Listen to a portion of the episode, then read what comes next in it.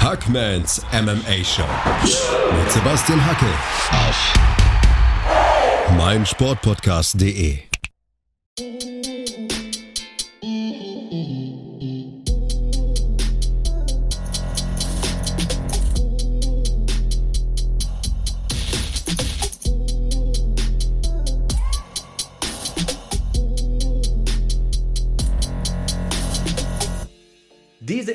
wird euch präsentiert von Manscaped. Ihr wisst ja, ich bin niemand, der leichtfertig Werbung für Produkte macht, aber Manscaped arbeitet mit der Testicular Cancer Society zusammen und engagiert sich somit im Kampf gegen den Hodenkrebs. Das ist ein wichtiges, ein tolles Statement und damit haben die mein Herz erobert.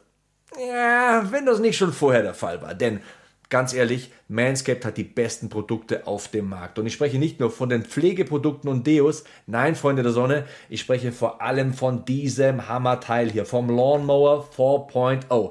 Lasst euch mal gesagt sein, 85% aller Frauen wünschen sich einen Mann mit gepflegter Körperbehaarung, vor allem südlich des Äquators, wenn ihr wisst, was ich meine. Und bei dieser Expedition, da kann euch der Lawnmower 4.0 behilflich sein. Mit Skin Safe Technology, mit auswechselbarer Keramik, Keramikklinge mit LED-Beleuchtung. Das Ding ist wasserdicht, kabellos bedienbar. Der absolute Wahnsinn. Kein Zwicken, kein Schneiden, kein Auer, kein gar nichts. Und es gibt überhaupt keinen Grund, sich das Ding nicht zu holen. Also, ab zu manscape.de sichert euch jetzt 20% Rabatt und kostenlosen Versand mit dem Code Hackman. H-A-C-K-M-A-N. Code Hackman bei manscaped.de. So, und jetzt viel Spaß mit der neuen Episode. Yo, yo, yo, yo, yo, ihr Schokosahnetörtchen. Es ist wieder Mittwoch und auch heute haben wir ein Video für euch bei den Championship Rounds. Wir sind nämlich eine ganze Menge schuldig, Flo, fällt mir auf. Wir sind gerade mal so, ja, gut auf der Hälfte der Main Card geendet bei der letzten Ausgabe. Jared Cannonier gegen Derek Brunson haben wir abgefrühstückt von UFC 271. Aber da gab es einen Kampf, über den ich auch sehr gerne sprechen würde. Und es ist sehr dubios, wenn ich es jetzt laut vor mir ausspreche. Denn was ihr nicht wisst, ich habe gerade meine kleine Tochter mit ihrem Walt Disney Nachthemd ins Bett gebracht und das war so süß und klein und schnuckelig. Und dann sprechen wir jetzt über so einen Killer, so einen eiskalten Berserker wie Renato Moicano, der gegen Alexander Hernandez gewinnt durch Submission per Rear Naked Choke in Runde 2 in Houston, Texas. Und ähm, das war schon ziemlich krass. Das war sehr bestimmt, das war sehr aggressiv, diese Leistung von Renato Moicano. Ja, hatte zu Beginn, also Moicano, wirklich ein Veteran, ähm, hat mich auch äh, in seinem letzten Kampf gegen Jay Herbert ähm, richtig überzeugt, den ist er komplett runtergegrindet. Ähm, Glaube ich, jemand, der die sportliche Anerkennung, die er verdient hat, noch nicht ganz abbekommt. Ähm, weiß auch nicht, ob er sie noch abbekommen wird, aber auf jeden Fall jemand, den man ähm, immer auf dem Schirm haben sollte und dem man eigentlich jeden Sieg von vornherein erstmal zutrauen sollte. Also das ist jetzt groß, aber so, weißt du, an einem guten Tag und kann der wirklich was reißen, vielleicht wenn der Gegner sogar noch einen schlechten hatte, ähm, traue ich ihm auch zu, dass er irgendwie Top 5 dann ankratzt. Hatte zu Beginn schon so ein bisschen seine Probleme, fand ich. Also wirklich zu Beginn, Beginn. Ähm, Hernandez äh, kam da ja schon recht explosionsartig ra raus, hat diese Calf-Kicks oft getreten, die haben ja wirklich den Kampf auch bestimmt. Ähm, wurden ja auch Wiederholungen eingespielt, die, die das nochmal wirklich untermalt haben. Der hatte halt gar nicht gecheckt, ähm, hatte aber auch nicht das Gefühl, dass sie ihn allzu sehr beeinflusst haben bis zu diesem Zeitpunkt. Ähm, ich hatte sie halt im Hinterkopf und dachte, no, das geht nicht mehr lange gut. Also ich hatte nicht das Gefühl, dass er so von Sekunde null das Momentum an sich reißt und diesen Kampf wirklich bestimmt. Aber bestimmend wurde es dann auf jeden Fall. Da hast du natürlich definitiv recht. Ja, am Weiler wieder kämpft wie der alte Renato Moicano. Also First things first. Er hat ja seiner Karriere irgendwie neues Leben eingehaucht. Ähm, er hat im Federgewicht gekämpft, war dann nicht schlecht, aber jetzt im Leichtgewicht gefällt er mir richtig gut, mhm. auch weil er körperlich voller und leistungsfähiger wirkt, aber vor allem, weil er beim American Top Team seinen Stil verändert hat. Verändert ist vielleicht sogar auch das falsche Wort er ist zurück zu seinen Ursprüngen gekehrt. Ähm, er trainiert wieder viel mit Ringern. Er feilt wieder an seinem Jiu-Jitsu. Er ist ja Black Belt, trainiert seit er elf ist, aber hat sich irgendwann in die eigenen Hände verliebt, hat angefangen, einfach sich in Boxen zu verlieben, hat nur noch Striking trainiert, nur noch im Stand gearbeitet und hat seine Wurzeln, das, was ihn erfolgreich gemacht hat, vernachlässigt. Und das ist ihm zum Nachteil gereicht. Jetzt ist er wieder da und du hast diesen Kampf gegen Jai Herbert angesprochen da hat er gezeigt, wie gut er sein kann, wenn er alles zeigt, wenn er MMA-Kämpfer ist, nicht Boxer. Ähm, super Takedowns und Trips, ganz, ganz tolles Guard-Passing-Game. Das ist eine verloren gegangene Kunst im MMA in meinen Augen.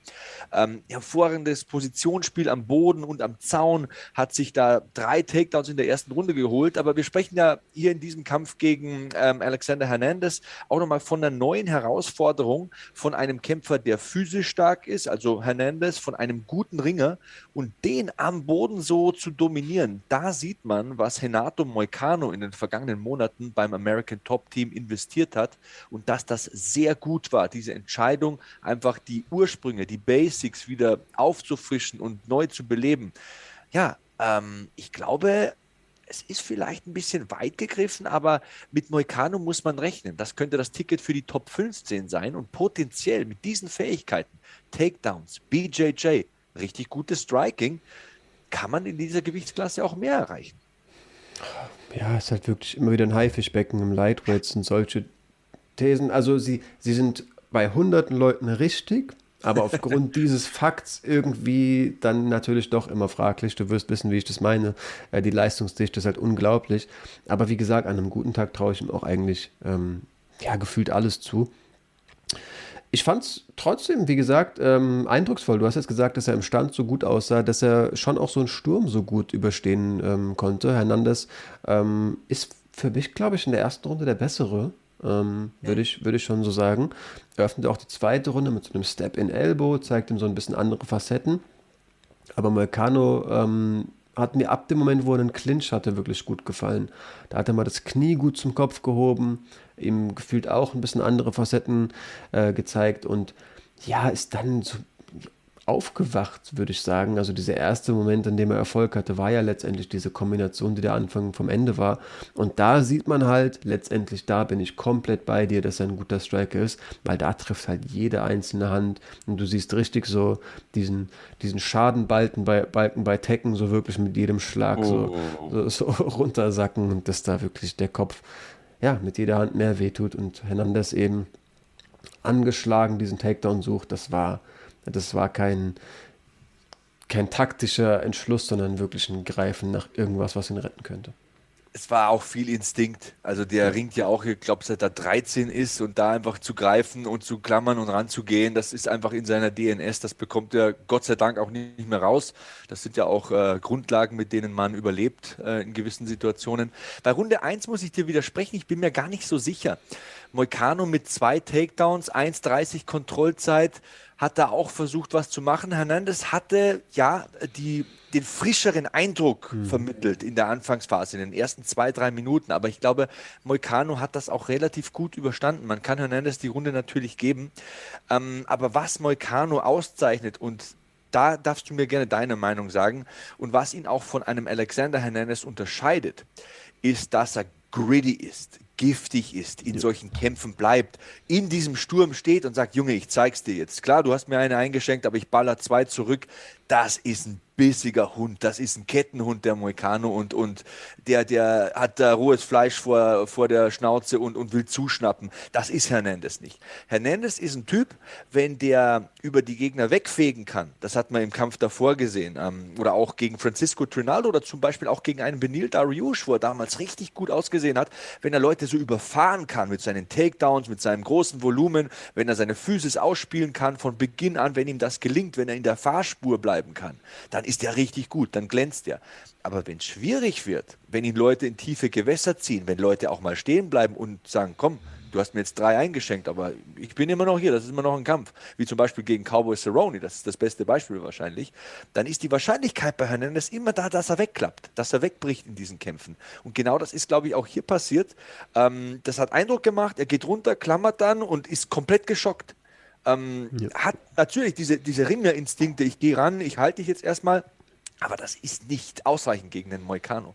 Da musst du sofort kaltblütig sein, da musst du kalt wie eine Hundeschnauze sein und äh, schnell richtige, präzise Entscheidungen treffen. Denn das ist ja auch eine krasse Statistik, die müssen wir hier erwähnen. Neuntes Finish per Rear Naked Choke für Moicano. Hat neun Siege durch Aufgabe in der Bilanz stehen, alle neun durch Rear Naked Choke. Das ist eine heftige Finisher-Qualität. Und wenn der dir auf dem Rücken sitzt, dann ist das Ding vorbei, ist der Drops gelutscht. Ja, effektive, effektive Submission. Ähm, vermischt diese Qualität, die du gerade beschrieben hast, wenn du Schaden genommen hast, noch den Biss zu behalten, so die eine Frage. Aber es gibt dann eben auch Kämpfer, die wirklich nur noch rot sind und dann unkontrolliert werden, wild werden, Gameplans vergessen. Und das würde ich ihm eben auch absprechen. Er hat diesen Biss und bleibt trotzdem noch kontrolliert. Das ist halt wirklich eine hohe Qualität. Ähm, und eine Sache, die wenige Leute mitbringen. Das macht Veteranen aus, das macht wirklich diese Top 15, dieses Top 15 Potenzial wirklich aus. Ähm, würde ich Wollte ich gerade sagen. Äh, Beispiel, sorry, dass ich da unterbreche, wäre zum Beispiel da für mich Nate Diaz. Wie oft haben wir gesehen, dass Nate Diaz zu Boden geschlagen wird, aber sofort bei der Landung schon in einer Position ist, wo er eine Guard aufbauen kann, wo er Distanz halten kann mit den Beinen, wo er framen kann, wo er sich aussuchen kann, gehe ich in den Stand zurück oder geht er vielleicht sogar in meine Guard bestenfalls, weil ich angeklingelt bin. Das ist eine Masvidal-Fähigkeit, das hat man in vielen Kämpfen gesehen, äh, gegen Usman, wo er in äh, Positionen ist, wo Usman das macht, was er immer macht, wo er richtig gut drin ist, aber wo Masvidal sofort im Reinschießen schon den Underhook hat, wo er breit steht, wo er seitlich steht am Zaun, wo der sofort im Erschöpfungszustand, im Bedrängniszustand, im Zustand, wo er vielleicht vorher eine kassiert hat, sofort akkurat, präzise, kaltblütig eine Entscheidung fällt, die richtig ist, die natürlich einen Schritt hinten dran ist, weil du erstmal in der Defensive bist, aber sie ist eine intelligente Entscheidung sind auf jeden Fall beides äh, Momente, in denen man sieht, dass in brenzlichen Situationen noch vernünftige Entscheidungen getroffen werden. Super Qualitäten, die du da, die du da beschreibst, die ich auch beiden zusprechen würde. Aber für mich nochmal so ein Unterschied, wenn du, wenn du getroffen wirst und diesen Killerinstinkt hast, ich will den kaputt machen, denn du beschreibst da defensive, defensive Situationen, gibt es eben Leute, von denen du 100% weißt, der, dein Coach hat dir das ganze Fightcamp gesagt, ich will gerade knackige Hände sehen und dann wird wild geschwungen. Und das hat er eben nicht. Er bleibt auch mit, mit Angriffen, mit eigenen Aktionen wirklich noch sehr, sehr akkurat und wird da eben nicht gefühlt auch im Kopf wild. Das ist eher so die Sache, die ich bei, worauf ich bei ihm noch hinaus wollte. Das äh, sind beide Felder, glaube ich, die wir da Voll. abdecken müssen. Sowohl als auch. Mhm. Und das macht ihn halt zu einem richtig guten Kämpfer. Deswegen sage ich, Renato Moicano ist 32. Das ist für mich so die Glanzzeit für einen Kämpfer. Ähm, er hat ordentlich Erfahrung, hat jetzt über 20 Profikämpfe, hat eine sehr gute Bilanz, 16 Profikämpfe auch gewonnen und ähm, ja, hat jetzt elf seiner letzten 15 gewonnen. Das ist auch, das ist stark. Du hast vom Haifischbecken gesprochen, Leichtgewicht. Ähm, da hat er jetzt eine richtig gute Bilanz stehen, marschiert da heimlich still und leise nach vorne. Für Alexander Hernandez ist das ein fetter Rückschritt. Der war schon in der Top 15, ist da rausgerutscht, wollte jetzt wieder rein, kassiert diese Niederlage das tut weh. Also der ist jetzt da erstmal weg vom Schuss, weil da gibt es halt auch viele in diesem Leichtgewicht. Da ist halt bis zur Nummer 45 gefühlt jeder ein richtig guter Kämpfer. Natürlich mit Unterschieden, was Qualität und Erfahrung anbelangt, aber das ist eine Gewichtsklasse, die ist verrückt. Ist richtig verrückt.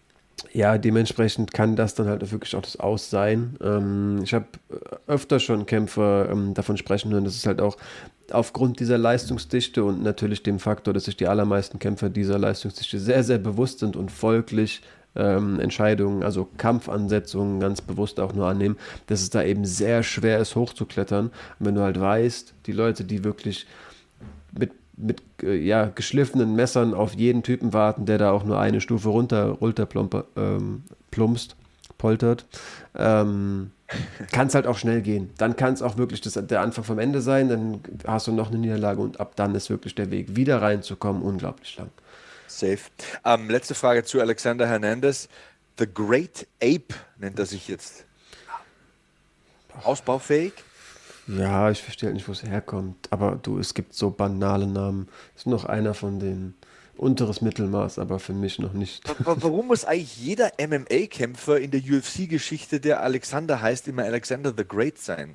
Könnte man ein bisschen innovativer sein. Vielleicht sollten wir da mal ein paar Vorschläge einreichen und äh, an Sean Shelby oder so schicken. Keine Ahnung. Ich hatte in meinem alten Podcast eine Menge sehr doofe Spitznamen. Ich glaub, aber ich glaube, da geht es eher. Also, das ist dann, da macht, hat man auch oft das Gefühl, dass man sich lustig macht. Wir müssen uns dann eine coole ausdenken. Also, äh, hau, mal so ein Best-of raus. Was, gab es für dumme Spitznamen? Ich will das wissen. Ähm, Jan, hat, Jan hat mal, als er Frankie Edgar sagen wollte, Fredgar gesagt. Seitdem war klar, der Typ heißt Fredgar. Ähm, Sergej Spivak hieß Zwieback. Ähm, Gut. Boah, ich weiß gar nicht, keine Ahnung. Das hebt dich wenigstens mal ab vom äh, Rest des Feldes. Aber Alexander the Great äh, heißt ja zum Beispiel auch der Champion im Federgewicht. Also pff, ein bisschen eindimensional. Da müssen die Alexander hier in der UFC noch ein bisschen äh, ranklotzen. Das stimmt, das stimmt. Ähm, ja, das, das Haifischbecken Leichtgewicht war jetzt gerade schon Thema. Letztendlich eine perfekte Überleitung zum letzten Kampf auf der Maincard. Dem ersten, für uns dem letzten, den wir zu besprechen haben.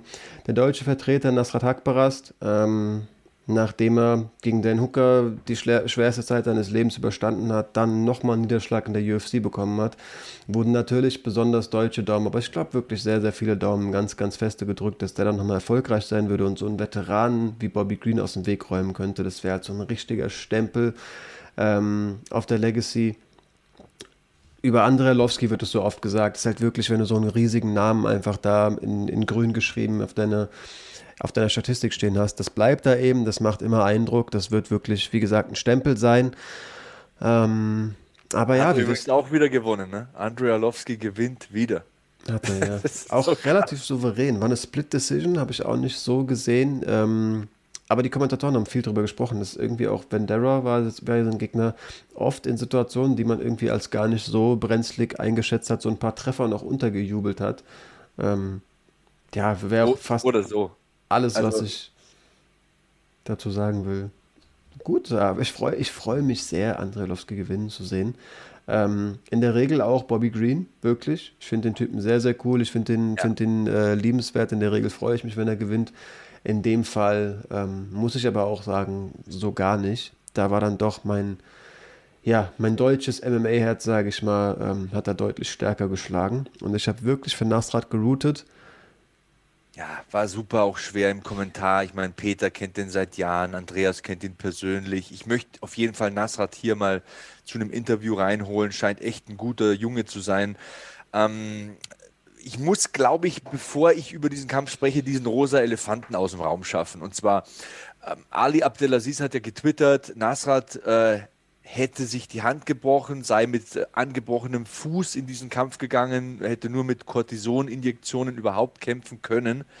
Das müssen wir mal diskutieren. Wie viel Glauben schenken wir dem? Das ist die Makroebene. Und die andere Ebene ist natürlich, ähm, ist es dann schlau nach dem Vorkommnis beim letzten Kampf, wo Nasrat die Visa-Probleme hat, wo seine Mutter stirbt, ähm, Gott hab sie selig vor dem Kampf, wo er Einreiseprobleme hat und sonstige Strapazen, wo es sowieso schon fragwürdig ist, hätte er den Kampf annehmen sollen, dann diesen Kampf annimmt. Ähm, das möchte ich vorher wegdiskutieren. Irgendwie vorher kann ich nicht über diesen Kampf sprechen. Alles gut. Ähm ich finde es immer ganz, ganz schwer, Leuten Lügen vorzuwerfen, wenn man sie nicht kennt. Mhm. Ich kann nur sagen, dass ich bei Ali Abdelaziz und ich weiß, seine Kämpfer sind alle begeistert von ihm und Nasrat wird das ungern hören, sollte er sich über unsere Analyse über ihn, ähm, sollte er sich vielleicht anhören, wenn wir mal ein Interview anfragen oder so. Aber ich habe ein komisches Gefühl, wenn ich Ali Abdelaziz sprechen höre. Mir ist der Mann irgendwie suspekt. Ich kann gar nicht richtig greifen, warum, aber irgendwie habe ich so meine, ja, irgendwie meine Zweifel an dem. Ich kann den nicht ganz greifen. Ich kann den, also, ja, ich habe so eine Skepsis, so eine von Grund auf irgendwie eine Skepsis, wenn ich den Mann sprechen höre. Ähm, und habe dann auch gesehen, dass der Tweet auch gelöscht wurde. Mhm. Ähm, also vielleicht war es ja auch so ein, hey, das wäre doch irgendwie ein gutes nochmal ins Licht rücken, meinen Kämpfer ähm, besser dastehen lassen und dann, ah, nee, ich überleg's mir, leg's mir doch anders. Ich, ich will aber auch die, die andere Seite der Medaille auf. Und den Grund, warum ich frage, weil es sehr gut passt zu der Art und Weise, wie Nasrat gekämpft hat.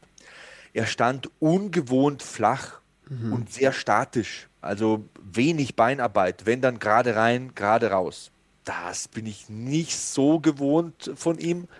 Er sah schwammiger aus als in den letzten Mhm. Kämpfen, als hätte er so die Cardio, das Cardio-Pedal nicht ganz durchdrücken können, vielleicht. Also ich, ich gehe jetzt mal davon aus, denn er ist ja ein fleißiger. Ähm, also er sah körperlich schon besser aus. Und so die letzte Konsequenz bei seinen Punches irgendwie so, so restlose Überzeugung hat mir irgendwie gefehlt Mhm. in diesem Kampf. Das kann natürlich auch an Bobby Green liegen, aber hey. Ja, auf jeden Fall. Also ich fand es in dem Moment ganz ungünstig, dass du mir da, ähm, dass du das Ruder an dich genommen hast. Ich wollte auch nachschieben. Ähm, ich will trotzdem, ich fühle mich super unwohl, dazu zu sagen, ach, der lügt doch bestimmt. Ähm, ich muss offen, wenn du mich ehrlich, wenn du mich fragst und ich ehrlich antworte, muss ich sagen, ich habe irgendwie immer meine Zweifel bei Ali Abdelaziz Aussagen, ist aber auch nicht der einzige. Wie heißt der brasilianische Manager Wally Alves, glaube ich. Der ist mir auch super suspekt. Ich weiß nicht, MMA-Promoter ganz oft für mich zwielichte Gestalten. Ähm, aber ich, also sobald ich aus Nasrats Mund höre, zum Beispiel, glaube ich ihm sofort.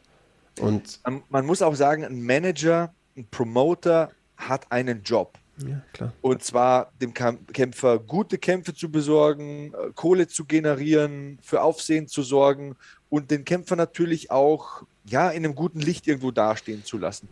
Ich gehe jetzt nicht so weit, dass ich sage, ich traue dem nicht oder so, aber das muss man halt auch wissen. Das sind die Gepflogenheiten nicht nur im Kampfsport, auch in der Geschäftswelt. Also Produkte werden verkauft, weil sie verkauft werden müssen. Werbung muss gemacht werden, weil sie gemacht werden muss. Ähm, sonst werden die Produkte wieder nicht verkauft. Ob da jetzt immer alles stimmt und ob da alles hundertprozentig richtig ist. Ich sage nur, es hat schon den Eindruck gemacht, ich weiß nicht, ob der Fuß und die Hand gebrochen ist oder war. Genau, Aber ja es, es, es, es kann sein, dass da eine Verletzung war und es hätte gepasst, weil Nasrat stand sehr flach. Also das war, das war, das war nicht er irgendwie. Also lass ihn bei 80 Prozent gewesen sein oder, oder bei 85 Prozent. Aber dann hast du halt auf der anderen Seite Bobby Green stehen mit, äh, ich glaube, insgesamt jetzt 42 Profikämpfen und ja, 10 Siegen in der UFC und 18 Kämpfen insgesamt in der UFC. Das ist schon eine Hausnummer. Und Bobby Green hat, lass uns zu ihm kommen, einfach das gemacht, was Bobby Green stark macht. Er hat den Gegner Airballs werfen lassen. Er ist halt nicht mehr da, wenn du schlägst. Ne? Er, und, äh, er bewegt sich gut und er hat eine gute Kopfbewegung und seine Hände sind weit unten. Das heißt, sie kommen immer so außerhalb von deinem Sichtfeld, von irgendwoher, aus unorthodoxen Winkeln, aus komischen Ecken und, und das hat er gut gemacht. Es war jetzt nicht eine Megaleistung, es war nicht super spektakulär. Bobby King war jetzt nicht drauf und dran, da irgendwie einen Finish zu erzielen gegen Nasrat. Aber ich glaube, dass man den Kampf nicht anders werten kann als 30, 27. Bobby Green hat hier jede Runde klar gewonnen, in meinen Augen. Ja, ja, auf jeden Fall. Das, das ist ganz, ganz klar. Ähm, Nasrat ist halt ein harter Hund, der dann trotzdem hinterherläuft, beständig dran bleibt, sich die Jabs abholt und ähm, wenn er aktiv wird, richtig Schaden machen will. Klar hatte man aus deutscher, deutscher Sicht immer die Hoffnung, wenn so eine Overhand einschlägt, dann kann die halt auch mal richtig, richtig einschlagen. Ähm, andererseits sind es halt Hände, mit denen Bobby Green mit seinem Stil halt super rollen kann. Also wenn die wirklich seitlich kommen, relativ, einen relativ weiten Weg haben, sage ich mal, um sie, um sie kommen zu sehen, dann waren es in der Regel leider Hände, die, ja, mit denen er gerechnet hat. Mir kommt es vor wie so ein Nachtreten, aber Mann, wir müssen doch auch irgendwie über jeden Kampf ähm, trotzdem auch fairerweise und vollständig sprechen. Ich hätte mir halt viel mehr gerade Aktionen einfach von Nasrat erhofft. Ähm, gerade Hände, denn er hat wirklich gefühlt ausschließlich Overhands geschlagen. Ähm, Sehr aufgeladen. Also genau.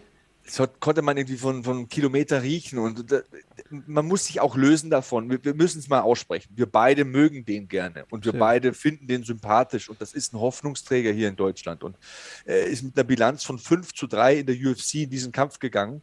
Aber wir hätten uns alle gewünscht, dass es jetzt äh, 6 zu 3 steht und nicht 5 zu 4, weil wir wissen alle, beim nächsten Kampf kann es dann schon wieder auch ähm, für ihn ja, einen Rückschritt bedeuten, auch wenn es das nicht schon hier war, weil Bobby Green war ja so ein namhafter Kämpfer. Es ging darum, kann er mal einen namhaften besiegen, um vielleicht so mal reinzukommen in die Top 15 in diesem Haifischbecken. Ich benutze den Begriff ungern, aber er passt halt auch so gut im Leichtgewicht. Aber lass uns das einfach draußen vorlassen. Ja, wir mögen Nasrat und wir wünschen ihm alles Gute und er soll Millionär werden und äh, ist ein stabiler Ehrenmann.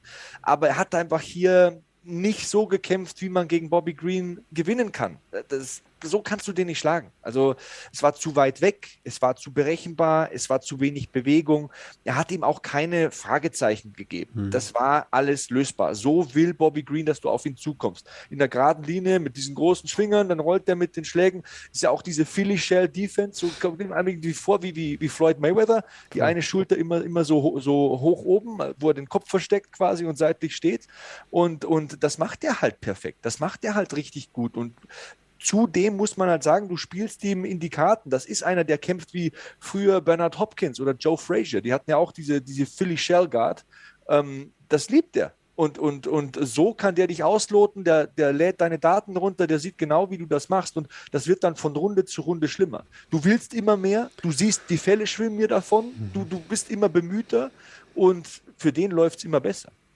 Ja, ich frage mich, ob vielleicht dieser Stare-Down von den Ceremonial Way-Ins nochmal Nasrat noch mal heißer gemacht hat. Dieses nach der zweiten Runde hat Bobby Green zu ihm gesagt, we meet in the middle. Und Nasrat mhm. ist ja für sowas immer zu haben. Dann ist er halt doch wieder der, der nicht getroffen werden will und lieber, lieber mit Schlägen rollt. Er wäre blöd, wenn nicht. Ich will nicht sagen, boah, Bobby Green, was eine, was eine Pussy, keine Ahnung. Ähm, überhaupt beim besten nicht. Willen nicht. Ähm, vielleicht waren das aber Psychospielchen, die bei Nasrat ähm, gezündet haben. Ich weiß es nicht. Der wollte ihm halt wirklich mit jeder Hand den Kopf abschlagen. Klappern gehört zum Handwerk und ähm, das ist vielleicht auch ein guter Punkt, was du da anschneidest. Ich glaube, wir müssen mal über die Charaktere äh, von Bobby Green und Nasrat sprechen. Das sind ja beide sehr faszinierende Menschen. Ähm, Nasrat hat mit 14 angefangen mit MMA, hat da durchs Fenster geschaut in dem Gym, war stark übergewichtig, wollte eigentlich nur Gewicht verlieren und hat sich dann gedacht, wow, was für ein geiler Sport, da mache ich mit. Ähm, hat dann mit 17 sein Profidebüt gefeiert, ersten Kampf verloren, aber glaube ich Bilanz seitdem 13 zu 3, also ist dann richtig durchgestartet, hat sich da reingefuchst und ist ja einer, der, der diesen Sport lebt, schläft, trinkt, atmet, isst. Also der lebt für MMA und volle Konzentration auf Training, Ernährung und Schlaf. Der sagt von sich selbst, ich schaue mir nicht mal die Rankings an, mich interessiert das alles gar nicht. Das ist mir Latte. Ich will der beste Nasrat Hakparast sein, der ich sein kann. Und auf der anderen Seite hast du Bobby Green. Ich glaube, über den kannst du halt mal eine zwei Stunden äh, ein zwei Stunden YouTube-Video machen. Also der Typ ist ja Wahnsinn. Ähm, kurzer Abriss, um vielleicht auch diese Gänsehautgeschichte mal hier so ein bisschen abzudecken.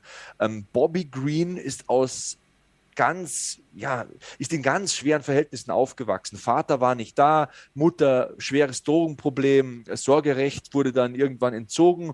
Ähm, die Großmutter konnte ihn dann quasi ähm, aus der Pflegefamilie wieder zurückholen, aber die Großmutter stirbt dann.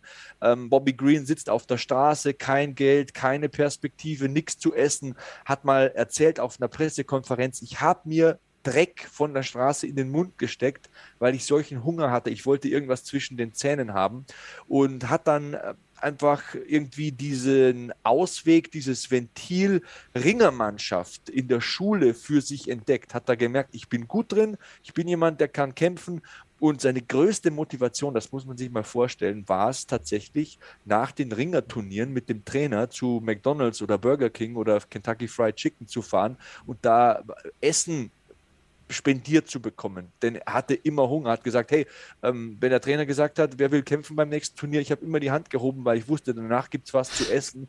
Da, nee, das ist echt, das ist, weißt das geht mir unter die Haut, weil ich sitze hier in meinem Haus, in meinem schönen Arbeitszimmer und meine Eltern sind nette Leute und haben mir viel ermöglicht und das weiß ich auch zu schätzen. Aber da ist jemand, der, der kommt vom Dreck, der hat gar nichts und weniger als das. Der ist, äh, ja, äh, der ist eigentlich schon abgeschrieben. Der ist irgendwie schon so auf der, auf der, auf der Sollseite der Gesellschaft. Und er schafft es halt hier, eine Karriere aufzubauen, durch verschiedene Ligen äh, erfolgreich zu sein und dann irgendwie hier zu stehen in der UFC. Und was ich bei dem Typen halt so sackstark finde, der stellt sich nach jedem Sieg hin und benutzt das, um eine inspirierende Botschaft zu geben. Und ja, ich bin vielleicht auch so ein Motivationsmeier und mir ist das wichtig, auch Leuten ähm, ein bisschen positive Energie für einen Tag mitzugeben. Aber er sagt halt, wenn ihr vergessen werdet von der Gesellschaft, wenn ihr euch abgeschrieben fühlt und, und diskriminiert und wenn ihr denkt, ihr fallt so hinten über gesellschaftlich, ey, dann zeigt denen die drei Finger und äh, ja, sagt ihnen, sie sollen sich die Mitte aussuchen, denn ähm, ihr könnt alles schaffen. Wenn ich das kann, dann könnt ihr das auch und das finde ich richtig stark. Also klar reden wir hier davon, dass Nasrat unser Hoffnungsträger ist und dass wir wollen, dass der Hamburger Jung da gewinnt, aber Bobby Green ist schon auch ein Typ, den man irgendwie mag. Safe, auf jeden Fall. Hat auch nochmal in der Pressekonferenz erzählt, dass er eben der UFC auch super dankbar ist, weil du zu der Zeit gleichermaßen sein Bruder gestorben ist und der nicht für die, für die Beerdigung aufkommen konnte und dann Dana und Sean Shelby die bezahlt haben. Seitdem hat er halt gesagt, ich bin der UFC für immer dankbar, Company Man, die müssen mich nur anrufen, ich bin am Start. Ähm, ja, ich fand auch die Rede nach dem Elia Quinter-Sieg nochmal noch mal eindrucksvoller, wo er wirklich eben auch aufgezählt hat, ich habe jeden um mich herum sterben sehen, ich habe niemanden, ich war alleine aber man kann sich da eben rauskämpfen und äh, ihr könnt alles Klar. erreichen, wenn ihr euren Fokus darauf legt. Ich bin der lebende Beweis, nachdem er halt L.A. Quinter K.O. geschickt hat. Im Madison Square Garden, im Wohnzimmer von L.A. Quinter, ne, wo 15.000, 20.000 Leute Aya Quinter schreien, äh, gewinnt er da halt und dann sagt dann sowas. Und auch im Kampf davor, glaube ich, war es, oder beim Sieg davor, besser gesagt, wo er irgendwie sagt. Alan Patrick. Genau, glaube ich, ich, ich kann nicht mehr sagen, ob es der Kampf war, wo er halt sagt, ähm, wir unterscheiden immer zwischen Schwarz und Weiß in der Gesellschaft, äh, zwischen Arm und Reich, Republikaner und Demokraten. Wir sind alle Menschen irgendwie ne? und wir, wir, wir sollten viel mehr zusammenhalten. Und so, das sind schon geile Sachen. Das also andere schreien halt wie Moicano sagt, hey, ich, ich keine Ahnung, ich will den, den, den 50.000 Dollar Bonus. Das sagt Bobby Green auch, aber er sagt halt, hey, ich will bezahlt werden, ich will meine Kinder versorgen, was auch richtig ist und seine Berechtigung hat, nicht falsch verstehen. Aber Bobby Green benutzt dieses Spotlight schon auch immer so, um eine starke Persönlichkeit zu sein und so eine Message zu geben, wo du sagst, wow, cool, cool. Äh, jemand nach einem drei Runden Käfigkampf benutzt der sein Spotlight nicht, um sich zu promoten, sondern um irgendwie Leuten was an die Hand zu geben vom Fernseher, die vielleicht auch ein bisschen strugglen oder so nach einem Sinn im Leben suchen oder nach einer Aufgabe oder nach einem Motivationsfunken irgendwie. Und das ist Bobby Green auf jeden Fall. Also gefällt mir immer, dass er das macht. Ja, 100 Prozent. Und sind natürlich auch die Geschichten ne, oder die Persönlichkeiten, auf die du zeigen kannst, wenn irgendwer sagt, Kampfsport sind doch nur die Assis. Also das braucht natürlich auch einfach für das Image des Sports, wenn du halt sagen kannst, ja, dann hör dem mal kurz zu. Gut, Bobby Green ist schon auch ein der kommt schon from the gutter so und keine Ahnung, Ketten und was weiß ich was, aber ne, dann zeigst du von mir aus halt eine Rose Namajunas, die nach ihrem, ihrem Sieg, ihrem Titelgewinn sagt, ja, sieht alles hart aus, was wir drin machen, aber wir sollten uns bei Momenten nehmen, uns zum Arm. So ist halt auch super süß. Ähm, du weißt, worauf ich hinaus will, solche Aussagen. Ja, ja die Sportsgeist auch zu ja. sagen, okay, wir, wir geben uns hier auf die Mütze, drei Runden oder fünf Runden, aber danach äh, keine Ahnung, haben wir trotzdem Respekt vor dem anderen, vor dem Menschen, der uns da gegenübersteht. Das sind schon wichtige Dinge, die darf man nicht äh, vergessen. Und ja, ich bin halt so ein Typ, mich spricht das an. Ich finde sowas wichtig. Ähm, wie man Dinge macht. Nicht, dass man Dinge macht und welchen Erfolg man hat bei Dingen, denn Bobby Green ist ja ehrlich gesagt auch so ein Gatekeeper. Ist nicht der Top 15 Kämpfer. Er ist so einer, den du besiegen musst, wenn du dahin willst.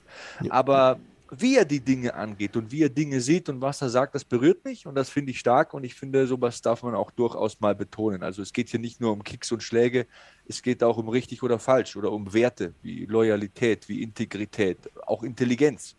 Und die gehört dazu, dass man erkennt, hey, ich hatte nichts, ich bin jetzt wer, weil ich hart gearbeitet habe und weil es Leute gegeben hat, äh, die an mich geglaubt haben. Hat auch in einem Interview, das fand ich auch cool gesagt, ich bin ein schwarzer Mann, aber ein weißer Mann hat mir eine Chance gegeben. Und das ist für ihn so ein, so ein, so ein Zeichen, ist so, Rassismus hasst er halt, wie es wahrscheinlich jeder vernünftige Mensch tut, ne? und, und ähm, hat das so irgendwie benutzt in der Botschaft, um zu sagen, lasst uns doch besser zusammenhalten. Es gibt ja tatsächlich da Dinge in den USA auch, die passieren. Also in dem Umfeld von Bobby Green hat er auch mal über Polizeigewalt gesprochen in einem Interview. Ist ja auch ein sehr schwieriges Thema. Finde ich gut, dass Kämpfer da auch mal drüber sprechen und das benutzen, um Leute zusammenzubringen. Nicht immer nur Fans in Lager zu spalten und zu provozieren und zu hypen. Das gehört alles dazu. Versteht mich nicht falsch. Aber ist auch cool, dass es solche Leute gibt. Ja, kann ich unterstreichen. Ähm, traurig, dass solche Themen, ja echt so, was soll man dazu jetzt noch sagen, außer ich stimme dir zu. Traurig, dass solche Themen letztendlich ähm, heutzutage immer noch besprochen werden äh, müssen. Das ist vielleicht so eine Sache, auf die man sich einigen kann. Aber weil es notwendig ist, gut, dass es Leute gibt, die noch nicht ermüdet sind und es nach wie vor suchen, diese Dialoge. Ähm, Bobby Green, dementsprechend wirklich, ja, so eine kleine Legende im Sport. Andrea Lowski haben wir schon besprochen. Ähm, mehr würde ich dazu auch nicht mehr sagen, außer dass es wirklich immer wieder schön ist, Andrea Lowski siegen zu sehen und ähm, dass der halt nach wie vor aussortiert, ob die Jungs wirklich fürs, für die Spitze im Heavyweight gemacht sind oder nicht. Und Jared Vandera, nein, du bist es nicht, gebe es ein Abnehmen. Ähm, werd ein bisschen beweglicher. Ich bin mit 43 deutlich schneller und knackiger als du. Das ist schon krass, wie sehr der wirklich seinen Stil neu entdeckt hat. Ähm, hätte jetzt aber die Überleitung ähm, genutzt, um vielleicht noch zu einer, zu einer weiblichen Legende zu kommen. Ähm, ich habe sie zugegeben nie so leidenschaftlich verfolgt, aber ähm, auch, auch glaube ich, einfach, weil ich lange Phasen nicht verstanden habe, was für eine ja, was für eine Legende sie für Frauen MMA ist. Roxanne Modafferi natürlich, über sie spreche ich, hat ihren, ich glaube, 50. MMA-Kampf gemacht und vorher schon klar kommuniziert, das wird mein letzter. Ich hatte in der, in der, im Preview schon gesagt, 2003 ihr MMA-Debüt gegeben. Damals war halt wirklich Frauen MMA so in absoluten Kinderschuhen und da hat die das halt eben schon, schon ausgeübt, dementsprechend einen Weg geebnet für die keine Ahnung, ja, Ronda Rouseys und so der Welt, die halt dann das Ding wirklich kommerziell und, und ähm, ja, interessant für die breite Masse gemacht haben. Hatte es halt mit der ungeschlagenen Schottin Casey O'Neill zu tun ähm, und hat einen interessanten Kampf geliefert, wie ich finde. Hat, ähm, wir wissen alle, ne, Roxanne Murder Ferry ist wirklich gut im Brazilian Jiu-Jitsu. Im, Im Stand musste sie ein bisschen was nachholen. Ähm, und hat da wirklich, hat man auch in dem Kampf gemerkt, dran gearbeitet ähm, und wollte das in diesem Kampf ganz klar so zeigen. Dean Thomas wurde irgendwann mal eingespielt und hat ähm, mir einen guten Gedanken in den Kopf gesetzt und hat gesagt, dass er öfter mal beobachtet, wenn Leute ihren letzten Kampf machen, dann geht es gar nicht so oft darum, dass man den letzten Kampf unbedingt gewinnt, aber man will eben noch einmal eine gute Schlacht, man will einen äh, Kampf, der für die Fans wirklich geeignet ist. Und ich hatte das Gefühl, dass Roxanne Modafferi das gesucht hat, denn sie hat ich glaube sogar bis zur dritten Runde, nee, bis spät in die zweite Runde nicht einen Takedown und nicht einen Clinch gesucht. Sie hat halt versucht, mit Casey O'Neill im Stand zu schlagen. Ähm, ja, läuft da relativ geradlinig auf sie zu, aber bleibt eben dran. Tough war sie immer und tough bleibt sie auch im letzten Kampf. Holt sich ja vor allem Jabs ab, teilweise Frontkicks zum Gesicht. Ähm, aber trifft selbst schon auch. Es gab Szenen, wo sie nach wie vor irgendwie ja nicht das, nicht das Distanzgefühl von Casey O'Neill hat, aber man kommt aus der ersten Runde, die beiden kommen aus der ersten Runde hat so das klare Bild, okay, Roxanne hat viel mehr von Kopf bekommen, aber schaut beiden Frauen ins Gesicht und sagt, krass, okay, das bisschen Nasenbluten von Casey O'Neill habe ich mitbekommen, aber die hat direkt in der ersten Runde schon ein richtig blaues Auge. Also wenn man allein so das Gesicht ansieht, die, die äh, Spuren, die die, die die Schläge gezeichnet haben im Gesicht, hat Roxanne offenbar deutlich schwerer getroffen. Ja, offensichtlich. Ich muss leider sagen, dass ich ähm, diese Prelim-Kämpfe immer nur so mit halbem Auge verfolgen konnte, weil wir halt während der Prelim-Kämpfe gedreht haben bei der Zone. Wir haben äh, eine UFC 272 Vorschau gedreht und äh, zahlreiche Features, weil wir natürlich auch diese Community, die sich so lautstark gemeldet hat am vergangenen Wochenende, also nochmal danke dafür, äh, befeuern wollen. Wir wollen uns da bedanken, wir wollen da mehr Content bieten auf der Plattform. Deswegen habe ich leider diesen Kampf nicht so verfolgen können, wie ich es mir gewünscht hätte. Ich muss halt sagen, es passt zum Abschied von Roxanne Modafferi, dass sie durch Split Decision verliert.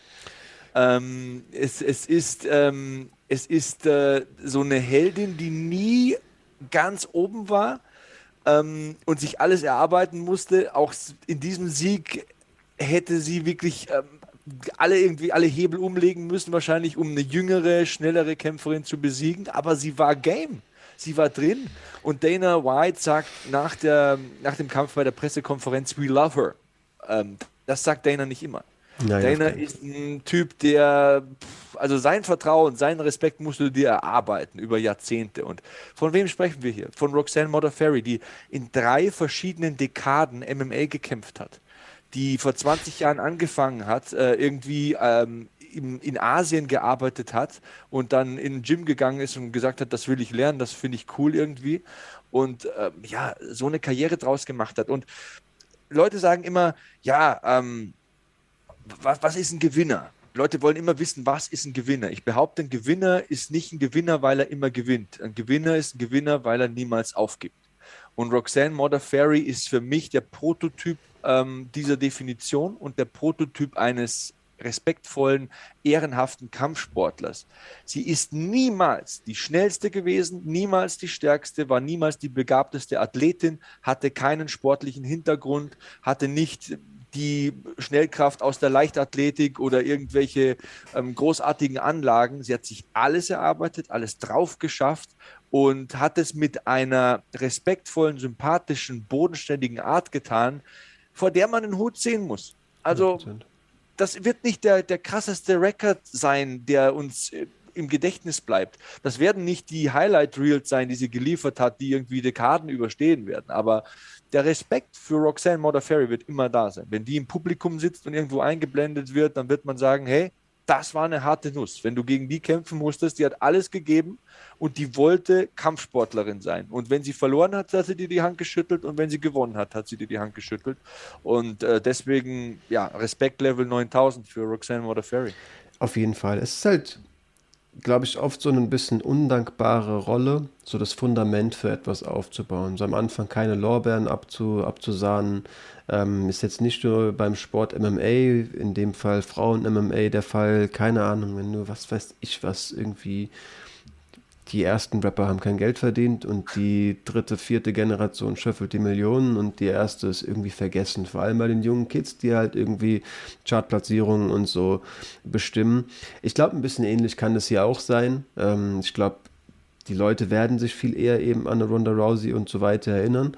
Ähm, aber es wird halt immer Hardcorer geben, die wissen, dass Leute auch ein Fundament von diesem Haus gebaut haben, das man vielleicht erstmal gar nicht sieht. Da muss man das Haus eben betreten, da muss man erstmal in den Keller gehen und sich dann die Wände anschauen. Aber dieses Fundament musste eben gebaut werden, um dann so einer Ronda Rousey den Weg zu ermöglichen. Ähm, und es wird immer Leute geben, die wohl natürlich wissen, dass zu einem Haus genau dieses Fundament gehört ähm, und sich dafür interessieren, wer das denn ja, wer die ersten Steine, sage ich mal, wer, keine Ahnung, den Graben erstmal ausge, ähm, ausgeschippt hat. Wird Leute geben, die das immer dicken, die da, die da, die sowas wissen wollen, die sowas wichtig finden. Und da wird sie halt immer eine der Namen sein, die man nennen muss. Ähm, und ich glaube, das weiß sie auch. Vor allem aus der Szene selbst kriegt sie halt viel Lieber. Adesanya hat sich ja auch nochmal für sie aus, äh, ausgesprochen, hat irgendwie gesagt, ja, wer Roxanne nicht mag, dann fick dich. So, das geht eigentlich gar nicht. Hab, da wurde darauf ein Flo wieder komplett unverblümt. ich zitiere. Ich zitiere. Okay, journalistische Integrität. Genau. Ähm, ja, wird, es gab wohl so einen Beitrag auch nochmal. Ich habe ich hab durch, durchgescrollt, durchgescrollt, auf den sie angesprochen wurde, wo nochmal so ein bisschen Stimmen zusammengetragen wurden, die eben, ja, ihre Meinung zu ihr aussprechen. Da war unter anderem die Bantamgewicht-Champion ist Juliana Pena, die gesagt hat, ich hatte bei The Ultimate Fighter, hatte es ziemlich schwer. Irgendwie hatte ich äh, keine, die wirklich an mich geglaubt haben, außer Roxanne. Die hat mir immer gesagt, ey, du kannst das rocken. Wir haben an einem Move gearbeitet und der war es, den ich im Finale durchgezogen habe und ich habe die Saison gewonnen. Ähm, sie zum Beispiel sagt auch, ich bin der Frau immer dankbar, noch auf viel direkterem Wege eben, wie gesagt, weil, die, weil sie eine war, die an sie geglaubt hat. Ähm, und ja, dementsprechend gibt es auf jeden Fall in der Szene immer Leute, die sich daran erinnern werden. Und ähm, diese Szenen, das hat man gemerkt. Also die Standing Ovations waren groß. Ähm, und ja, sie war, wie gesagt, beständig da. Ich glaube, es war auch gut, irgendwie nochmal zu zeigen, dass sie eine Kampfsportlerin durch und durch ist, dass sie eben nicht jetzt drei Runden auf liegt und noch einmal den Namen Casey und Neil gegebenenfalls in grün auf dem Rekord zu haben, sondern wirklich nochmal zu zeigen, ey, UFC-Kämpfe, ich liefere ihnen nochmal eine Schlacht. Hm. Nicht schlecht. Unver unvergessen ihr Upset damals gegen Macy Barber. Das hat mich richtig gefreut. Wo du sagst, ja, ähm, geile Geschichte, irgendwie so wie ein Film. du kommst als Underdog rein, bist die Schüchterne mit der Brille so, äh, so. mit der keiner rechnet und dann putzt du die halt weg. Die ist halt gefährlich. Ne? Wenn du dir was anbietest, dann äh, ja, küsst du halt auch mal den Boden. Ja. Und ähm, ja, Roxanne oder Ferry, stabile Frau. Safe. Aber ich muss dann auch nochmal fairerweise zur Vollständigkeit sagen, du hast ja diese Split Decision erwähnt. Ähm, das war glaube ich, die schlimmste, der schlimmste Punktentscheid dieser Karte. Wirklich, es war schon ein eindeutiges Ding.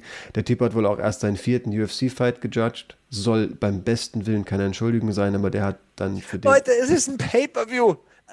Da, da, da, widerspreche ich zu 5000 Prozent. Da kriege ich gleich Aggressionsschübe bei sowas, weil das ist ein UFC Pay-Per-View, dann lass doch die Leute auf lokalen Cards mal irgendwie rumwurschteln, aber probiert doch die nie bei sowas aus, bitte, bitte Leute. Von was sprechen wir denn hier? Auf dem höchsten Level des Sports, da judgt einer zum vierten Mal, wenn ich sowas schon höre. Äh, zum also, vierten Mal UFC. Aber fang ja. gleich an zu weinen. Fang hier gleich an zu weinen. Also. Ja, der hat dann auch Feierabend bekommen, das zumindest hat die UFC eingesehen. Der hätte wohl noch einmal judgen sollen, dann hat man gesehen, okay, ich glaube. Fahr lieber nach Hause. Genau. Geh mal was essen. Atme mal durch, du brauchst ein bisschen frische Luft. Dieses Judging. Ich freue mich schon auf unser Video zum Judging. Ich glaube, so werde ich nie eskalieren wie in diesem Video. Ich freue mich drauf. Du, ich gucke ich guck da grinsend zu, ehrlich gesagt. Ich höre dir da grinsend zu. Ich bin da, es gibt ja so Leute, die so richtig so unangenehme Gefühle entwickeln, wenn so einer neben denen raged. Ich bin so, ja gut, ich bin ja nicht gemeint. Du, ich freue mich auf das Video. Ja, ähm, was soll ich noch groß zu den Prelims sagen? Es gab so ein, zwei wirklich erwähnenswerte Kämpfe, aber du hast den nicht gesehen, viele unserer Zuschauer nicht.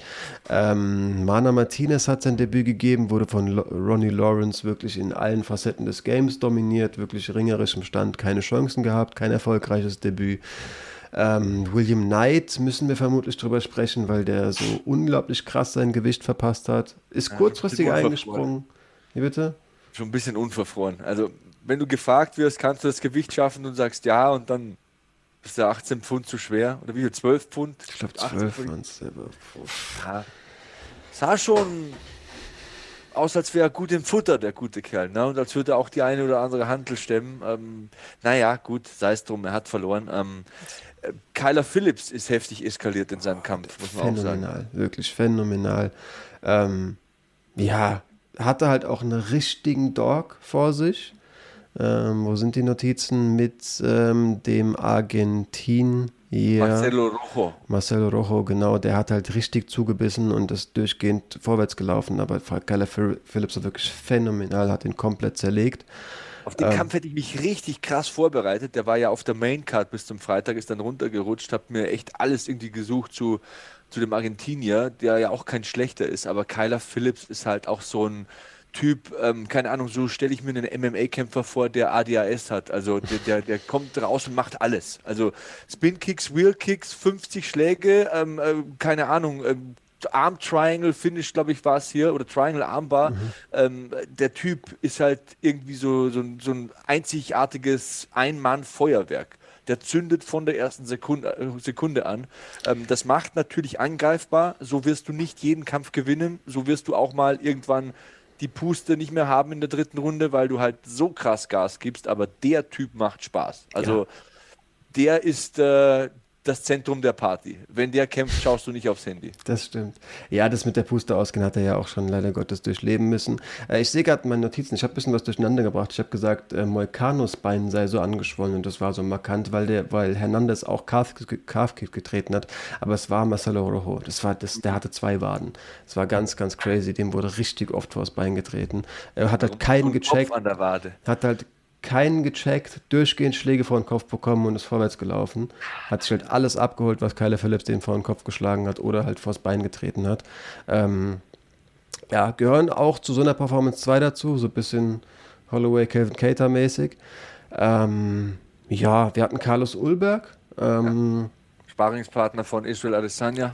Genau hat ein bisschen Hate bekommen, weil er irgendwie nicht so viel Risiko gegangen ist. Ich fand es eigentlich super. Also warum soll er was anbrennen lassen? Fabio Charont gibt ihm halt gar nichts, ist halt super inaktiv. Wenn er mal was bringt, so Einzelaktionen, wird er von draußen wirklich auseinandergenommen. Und das ist halt auch City Kickboxing 101. Perfekt. Also genau wir, so. wir machen das safe und wir versuchen Kickboxen zu etablieren in einem MMA-Fight und das technisch zu lösen. Das ist deren Ansatz, das muss man halt auch wissen.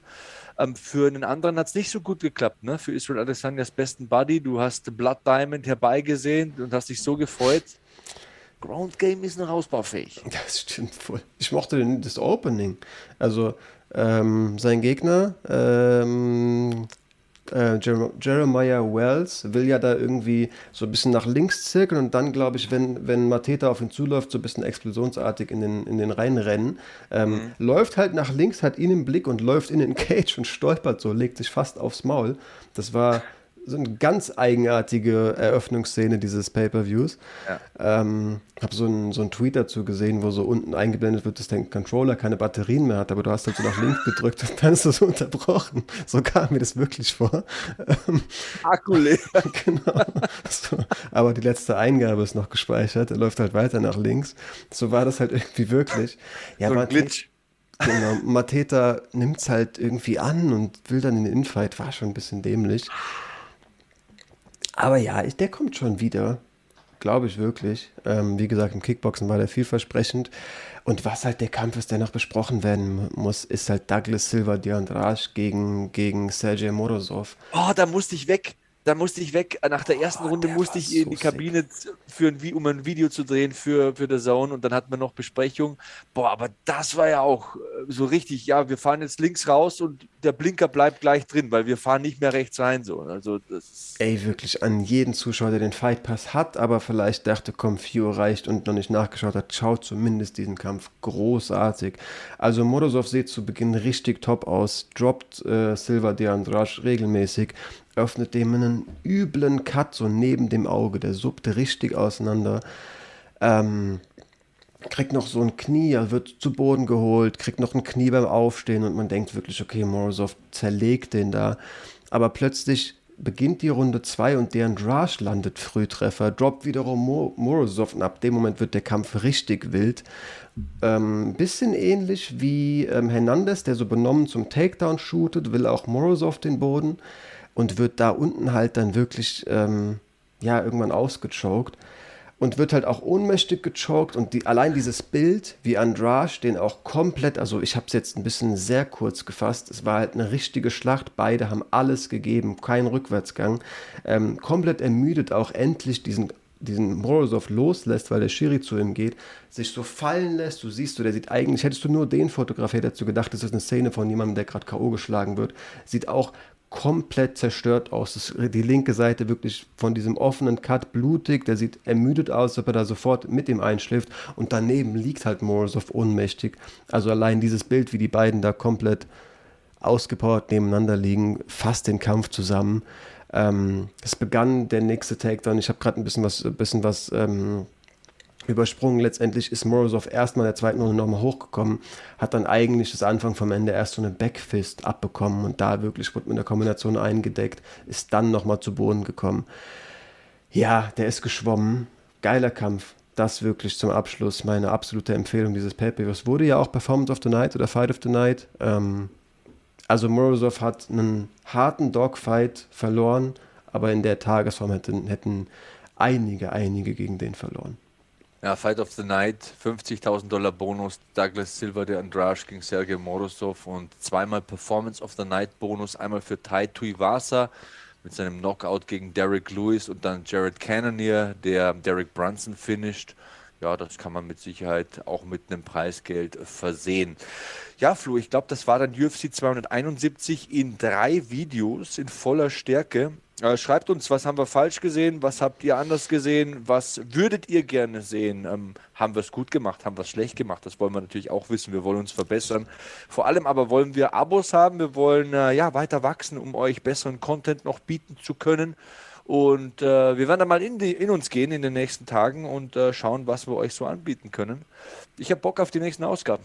Ich auch. Ich freue mich auf jede anderen Aufnahmen, auf das, was noch kommen wird, wenn wir wirklich ein paar, Leute, paar mehr Leute haben. Wir haben da einige Ideen, lasst euch das gesagt sein. Das halten wir noch so ein bisschen, bisschen im Dunkeln, aber auf jeden Fall werden noch einige Sachen kommen, die, glaube ich, ja auch das Repertoire dieses Kanals so ein bisschen er, äh, erweitern werden, aber auch die nächste Zukunft in der UFC, dementsprechend bei uns auf den Championship Rounds, die werden Spaß machen.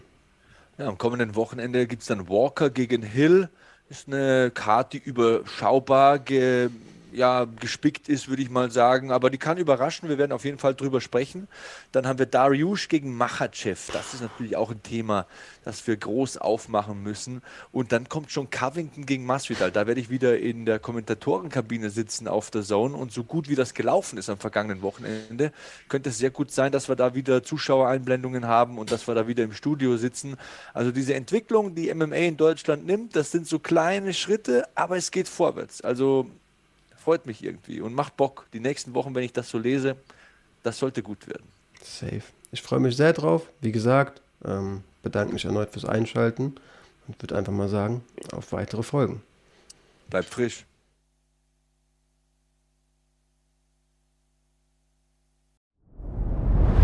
Dir hat dieser Podcast gefallen? Dann klicke jetzt auf Abonnieren und empfehle ihn weiter. Bleib immer auf dem Laufenden und folge uns bei Twitter, Instagram und Facebook.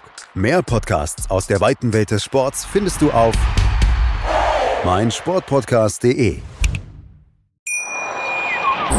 Schatz, ich bin neu verliebt. Was?